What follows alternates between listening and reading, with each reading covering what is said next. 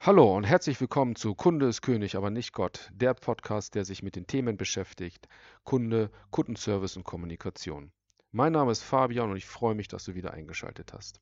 In der heutigen Folge geht es um das Thema, wie du Kunden für dich begeisterst oder wie man Kunden überhaupt begeistert. Das ist eine schöne Frage, weil ich häufig sehe und höre, und das sicherlich kennst du das genauso, das erste Ziel ist Kundenzufriedenheit. Also wie stelle ich meinen Kunden zufrieden? Doch wie vor 20, 30 Jahren finde ich heute doch immer noch so ein bisschen grenzwertig, weil sobald ein Kunde zufrieden ist, denkt man, die Arbeit ist getan im Kundenservice, in der Kundenbetreuung. Doch heutzutage im Rahmen der Globalisierung, und wir haben ja so viele austauschbare Produkte und Dienstleistungen, Onlinehandel, also ich muss nicht mehr in den Laden gehen, um mir eine Jeanshose zu kaufen, sondern ich gehe auf Amazon oder woanders hin und ähm, kann mir diese Jeanshose, die ich gerne haben möchte, die ich vielleicht vorher schon getragen habe, kann ich mir einfach nachbestellen. Jetzt würdest du sicherlich sagen, ja, aber Begeisterung, wie kann man jetzt auch im Onlinehandel Kunden begeistern? Das geht doch gar nicht, ähm, weil für dich ist das Thema Preis im Vordergrund. Du gehst als Endkunde zum Beispiel beim Shoppen ja, immer nach dem Preis, äh, im, Sale sagst du, wenn ich hier das, ein, dasselbe Produkt bei einem anderen Anbieter 20 Euro günstiger bekomme, dann ist mir das egal, was die da machen, um mich begeistern zu wollen. Ich gehe nach dem Preis. Jetzt sage ich dir Folgendes, und äh, vielleicht siehst du das genauso. Ist nicht vielleicht der Preis, der günstigere Preis für dasselbe Produkt bei einem anderen Anbieter genau dieser Begeisterungsfaktor? Weil sich das Unternehmen etwas Gedanken darüber gemacht hat, wie sie dich als Kunde reinholen und dann du sagst, oh guck mal, hier ist es richtig günstig. Oder bei Amazon, viele sagen, mit denen ich mich unterhalte, Amazon kann die Kunden nicht begeistern. Ich sage doch, weil Amazon es geschafft hat, als Online-Anbieter zwei wesentliche Dinge zu revolutionieren. Zum einen, du findest heutzutage nahezu alles auf Amazon. Du brauchst nicht mehr googeln. Das erste, was du machst, du gehst auf Amazon und guckst, ob das Produkt, was du gerne haben möchtest, auf bei Amazon zu kaufen gibt. Richtig? Ich denke schon. Zweiter Ansatz ist, Amazon hat es geschafft durch seine Logistik, dass du binnen kürzester Zeit, teilweise ein, zwei Werktage, das Produkt bei dir zu Hause hast. Vielleicht drei Werktage, wenn das Standardversand ist oder das Produkt weit herkommt, weil das jetzt nicht aus deinem Regionkreis kommt. Als Prime-Kunde hast du teilweise noch am selben Tag, wenn du vor 10 Uhr bestellst, am Abend dein Produkt zu Hause. Welcher Anbieter, welcher Online-Händler hatte das zuvor in sein Portfolio? Niemand. Und das sind so zwei Themen, die uns als Kunde bei Amazon begeistern. A, ich finde dort alles. Ich muss mich nicht absuchen und abrackern und irgendwo Vergleiche machen, außer ich stehe darauf, Preisvergleich zu haben, weil ich die Zeit habe und ich einfach so ein Schnäppchenjäger bin anderes Ding. Und weil ich sehr, sehr schnell meine Produkte zu Hause habe. Ich, ich, ich habe sehr, sehr wenig Aufwand für mich. Und das ist ein sehr, sehr guter Schachzug, den Amazon als Unternehmen dort getätigt hat, sich abzuheben von anderen Online-Händlern, zu gucken, was, was kann man anders machen, was kann man ein bisschen besser machen als alle anderen und sich damit so stark in dem Markt zu etablieren, dass kaum ein anderer Online-Händler, vielleicht bis auf Alibaba in Asien, der jetzt auch mehr und mehr nach Europa schwappt, keinen anderen zulassen kann, weil es keiner mehr hinterherkommt, weil die Marke sich schon so stark etabliert hat, dass da alle anderen so kleine Nischenanbieter sind. Die würden nie an das Thema von Amazon rankommen. Jetzt nehmen wir mal an, das Thema Kundenbegeisterung sind, jetzt sind nicht wir der Endkunde, sondern wir sind die, die im Kundenservice arbeiten. Wie schaffen wir das, dass der Kunde von uns begeistert ist? Weil ich denke, Kundenzufriedenheit ist noch ein bisschen zu wenig. Warum ist Kundenzufriedenheit zu wenig? Wenn der Kunde zufrieden ist mit unserer Dienstleistung, mit unserem Produkt, mit unserem Service, dann ist die Gefahr einfach viel zu hoch, wenn der Kunde bei einem anderen Anbieter dieselbe dasselbe Produkt zum selben Preis mit einem besseren Service bekommt zum Beispiel oder dasselbe Produkt mit demselben Service nur mit einem besseren Preis bekommt. Also sind, ist irgendetwas bei uns austauschbar, dann können wir den Kunden verlieren. Und wir werden auch den Kunden verlieren. Das ist nun mal so, gerade in der heutigen Zeit sind die Großunternehmen verpflichtet, Vergleichsangebote reinzuholen, Compliance-Thema, äh, nicht mehr Single Source zu machen, ähm, um das Thema äh, Bestechung oder Scheinbeschäftigung entgegenzuwirken. Also, sobald jemand auftaucht, der irgendwo an nominal besser anbietet, verlieren wir den Kunden. Also sollte es unsere Aufgabe sein, im Kundenservice als Unternehmer, als Führungskraft, egal in welcher Rolle du gerade steckst im Kundenservice, die Gedanken zu machen, was kannst du tun, um Kunden für dich zu begeistern, für dein Produkt zu begeistern, für dein Unternehmen zu begeistern. Praktisch, ein Beispiel aus der Praxis, Apple. Steve Jobs hat es geschafft, sein Kundenklientel von Apple so stark zu begeistern, dass teilweise die Kunden, die Apple nutzen, nur noch Apple nutzen. Also ich kenne wenige, die sagen, ich gehe jetzt weg von Apple und ich gehe jetzt zu, zu Amazon, äh, zu Samsung oder Huawei oder wie sie alle heißen, sondern sie bleiben dort. Warum? Weil Steve Jobs es geschafft hat, seine Kunden von Apple zu begeistern, ein Gefühl zu geben, einen Mehrwert zu geben. Die, die, die Software ist sehr gut. Er hat Dinge revolutioniert. Als erster ist er in den Markt gegangen mit, der, mit dem Smartphone, äh, mit den ganzen Touch, Touchscreens. Dann die Verknüpfung zwischen sein iPhone, Tablet und Computer mit den Clouds. Also er hat immer wieder versucht, etwas oben drauf zu legen, um die Kunden von seinem Produkt zu begeistern. Das hat gut funktioniert. Es gab dann viele Nachahmer, ja. Doch die, die von Apple begeistert sind, bleiben auch bei Apple.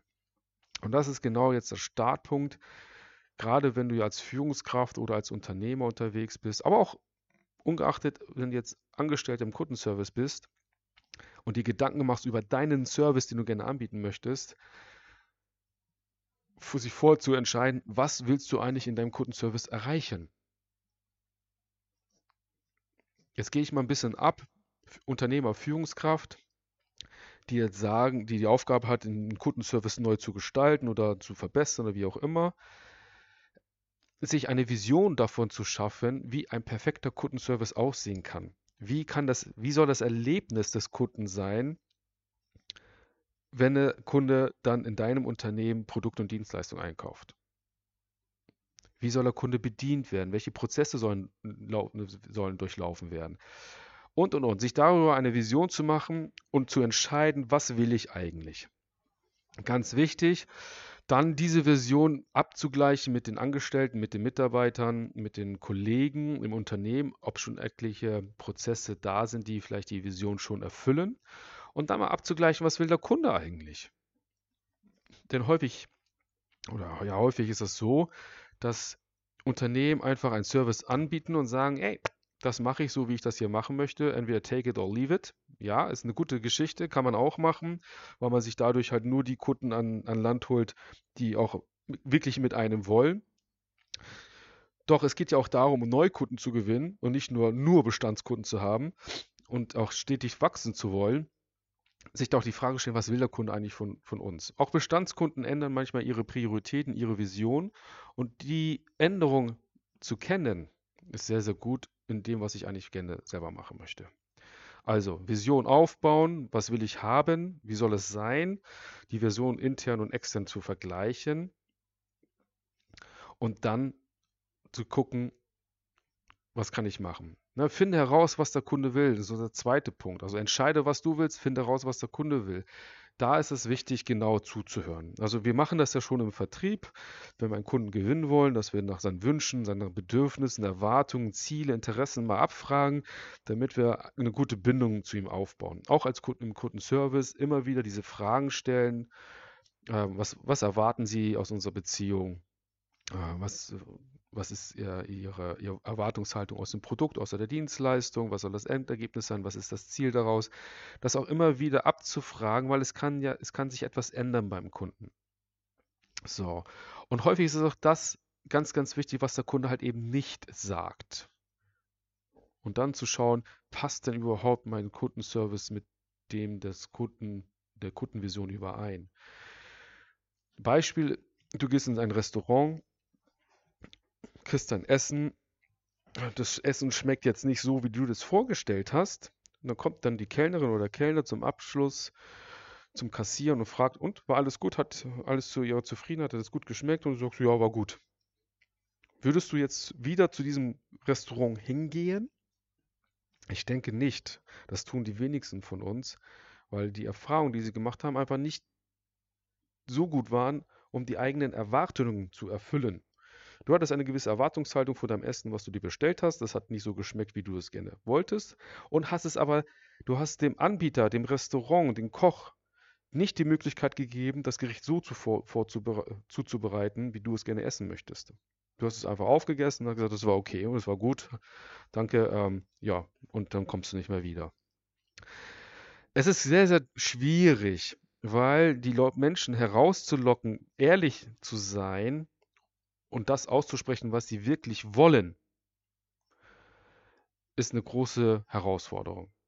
Und das bedarf ein großes Stück an Vertrauen und Zuverlässigkeitsgefühl, was der Kunde in uns haben muss. Weil erst wenn er das hat und auch weiß, da gibt es auch eine gewisse menschliche, zwischenmenschliche Beziehung, dann ist er auch bereit, ehrlich das zu sagen, was ihn, was ihn bewegt. So, und sagt nicht, oh, es war super, danke und tschüss, sondern äh, ja, ach, das, äh, die Lieferung ist jetzt hier nur so halb angekommen oder der Mitarbeiter XY hat jetzt hier zwar inter, hat fachlich guten Job gemacht, aber der ist hier chemisch, zwischenmenschlich ein bisschen angeeckt. Da können Sie einmal mit, bitte mit ihm reden, damit er beim nächsten Mal ähm, da Bescheid weiß. Das sind so kleine Aspekte, die wir brauchen, um zu wissen, was will der Kunde eigentlich, um dann unseren Kundenservice ein, anpassen zu können. Es gibt wahrscheinlich Themen, die wir gar nicht leisten können. Davon mal abgesehen. Also man darf halt nicht die eierlegende Wollmilchsau werden als Unternehmen und alle Dienstleistungen, Erwartungen, die der Kunde hat, erfüllen zu wollen. Also jedem zu jeder Zeit an jedem Ort recht machen zu wollen, das ist der falsche Ansatz. Sondern sich Gedanken zu machen, was ist mein Portfolio? Und in diesem Portfolio möchte ich ein gewissen, gewisses Erlebnis schaffen für die Kunden, dass die begeistert sind. So, und äh, wenn ich etwas mal nicht machen kann, weil ich einfach nicht das Portfolio, äh, das ist nicht in meinem Portfolio drin, weil ich die Kompetenzen nicht habe, und dann versuche auf Biegen und Brechen doch etwas umzusetzen, dann wird es halt relativ schwierig, dort eine hohe Qualität zu erzielen, gerade wenn man nicht Experte in diesem Bereich ist. Dann macht das vielleicht mal Sinn und jetzt wirkt das wahrscheinlich ein bisschen komisch für dich. Was wäre denn, wenn der Kunde woanders hingeschickt würde? Sagen, okay, das ist das, was wir für dich machen, lieber Kunde. Du möchtest etwas, was wir nicht können. Das ist auch in Ordnung, dass wir es nicht können. Aber ich kenne jemanden, der das kann und der bedient dich mit derselben hohen Qualität, die du von uns, die du von uns kennst und die du von uns auch erwartet hast, in dem Bereich, den er verantwortet. Einige würden sagen, nein, das kannst du nicht machen, Fabian, du kannst sie doch nicht wegschicken, die kommen nie wieder. Und ich sage, doch, die kommen wieder. Die kommen immer wieder zu dem Service, den wir anbieten, weil den, den wir ihm weiterempfehlen, der kann nur einen gewissen Teil machen. Der kann auch nicht alles machen. Und der Kunde fühlt sich einfach gut betreut. Das ist Kundenorientierung. Er kriegt seine beste Lösung und er wird das immer im Hinterkopf behalten. Auch wenn es ganz, ganz viele Menschen da draußen gibt, die sagen, das ist Blödsinn, Fabian, was du da erzählst. Ich sage nein. Das ist kein Blödsinn, das hat sich seit über 30 Jahren bewährt und die erfolgreichsten Unternehmen machen das genauso. Die machen nicht für jeden Kunden alles möglich, sondern die sagen, das ist, was wir können, das ist das, was wir nicht können und nicht machen, aber wenn du das haben möchtest, wir kennen jemanden, der das kann. Und du kannst, hast dann zwei Lieferanten und, und für beide, von beiden Lieferanten bekommst du eine hohe Qualität. Warum gehen denn Produkthersteller die zum Beispiel bei Aldi, bei Lidl, bei Rewe, bei Edeka ihre Produkte verkaufen, also nicht Food, also keine Lebensmittel, sondern ganz normale Gebrauchsgüter. Warum werden denn diese Gebrauchsgüter, warum werden diese, diese Unternehmen, warum lassen sie ihre Produkte teilweise von unterschiedlichen Unternehmen prüfen? Warum? Weil sie wissen, dieses eine Unternehmen kann das gut, das andere Unternehmen kann das am besten. Und sie schauen sich das genauso raus. Und trotzdem bleiben die je, für jeden Auftrag, den sie haben, immer bei ihrem Lieferanten. Das ist einfach so Stand der Dinge. Der dritte Punkt, wie man Kunden für sich begeistern kann, ist, das hatten wir in der vorigen Folge auch, immer zu liefern, keine Ausnahme zu haben und dann etwas mehr machen. Immer plus eins. Guter Ansatz, liefern plus eins. Dieses plus eins ist quasi, entstammt quasi aus deiner Kundenservice-Vision, die du hast, die du in der Salami-Taktik in kleinen Scheiben verpackst und immer eine kleine Stufe besser wirst, was ich einmal in der Woche etwas erneuerst oder einmal im Quartal, weil es etwas länger braucht, damit sich diese Veränderung im Kundenservice etabliert und nachhaltig als Kultur verankert ist, auch der Kunde merkbar macht, bemerk, merkbar ist. Deswegen immer liefern plus eins. Beispiel, was ich dir mitgeben kann, könnte folgendes sein. Tankstellenbetrieb, Du fährst mit dem Auto zur Tankstelle und es ist nicht so wie bei den meisten Tankstellen Selbstbedienung. Nein, es kommen dir zwei freundliche Menschen entgegen, lächeln dich an, begrüßen dich und sagen, ah, schönen guten Tag, dass Sie schön, dass Sie da sind bei unserer Tankstelle 123. Ähm, wollen Sie ähm, voll tanken, halb tanken? Was möchten Sie tanken? Äh, möchten Sie das gerne selber machen oder können wir das für Sie tun? Das ist kein, und dann sagt man, das ist kein, sie bezahlen auch nicht mehr, sie bezahlen auch nur das, was sie für die Tankfüllung bezahlen. Ich, das spreche ich nur für mich, ich würde gerne im Auto sitzen bleiben und sagen, ich möchte gerne einmal voll tanken, bitte. Super oder Diesel. Und lass dann die Herren machen. Und nebenbei fängt da an, der, der, der zweite Herr die vordere, die Windschutzscheibe sauber zu machen. Weil die ein bisschen dreckig ist. Und dann gehe ich rein zum Bezahlen und bezahle auch nur den Betrag, den ich für die Tankfüllung bezahlen brauche. Ich würde mich jetzt darüber freuen, wenn ich so an einer Tankstelle bedient würde, weil das mir ein bisschen das Leben einfacher macht als Kunde. Ich muss nicht aussteigen, insbesondere wenn es vielleicht draußen kalt ist und regnet. Äh, ich mache mir die Finger nicht schmutzig und meine Finger riechen nicht nach Benzin, insbesondere wenn dann diese, diese witzigen Plastikhandschuhe ausgegangen sind und ich aber gerade irgendwo zum Essen fahren möchte und habe dann immer diesen Benzingeruch an meinen Fingern. Also sind da so ein paar Dinge, die mich auch natürlich als Kunde stören. Doch ich kann da überall mit demselben Service tanken gehen. Und wenn sich jetzt aber jemand raussticht und sagt, ich gebe dir aber denselben Service, den du überall bekommst, plus ein mehr, ohne einen gewissen Mehrpreis, das ist Begeisterung. Und somit fängt das an sich darüber Gedanken zu machen, was kann ich machen? Liefern plus eins. Und das findest du heraus, wenn du deine Vision, die du von einem perfekten Kundenservice im Kopf hast, abgeglichen hast mit deinen Mitarbeitern, Kollegen, Führungskräfte, abgeglichen hast mit äh, deinem Kunden. Die, die Fragen werden immer wieder gestellt, nicht nur einmal, sondern immer wieder abfragen. Und dann sagst, okay, jetzt habe ich einen Abgleich von meiner Vision von, und der meiner Kunden. Jetzt daraus kann ich meinen perfekten Kundenservice erarbeiten und etablieren. Und jetzt breche ich diese Vision in ganz, ganz kleine Scheibchen runter und mache Liefern plus eins. Der Vorteil daran ist, Liefern plus eins, du bist flexibler und anpassbar auf Markteinflüsse, auf Veränderungen im Markt, Veränderungen bei deinen Kunden, an deren Anforderungen, an deren Wünsche.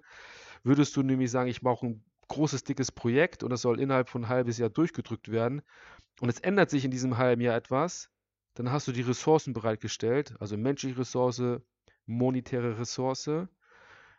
Und ein Ändern, ein Anpassen ist dadurch ist dann wesentlich schwieriger, als wenn du deine Vision in ganz kleine Scheibchen einpackst.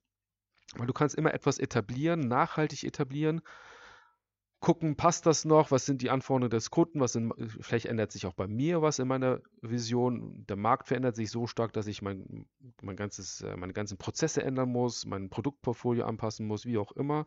Und so, das hat auch Auswirkungen auch immer auf den Kundenservice.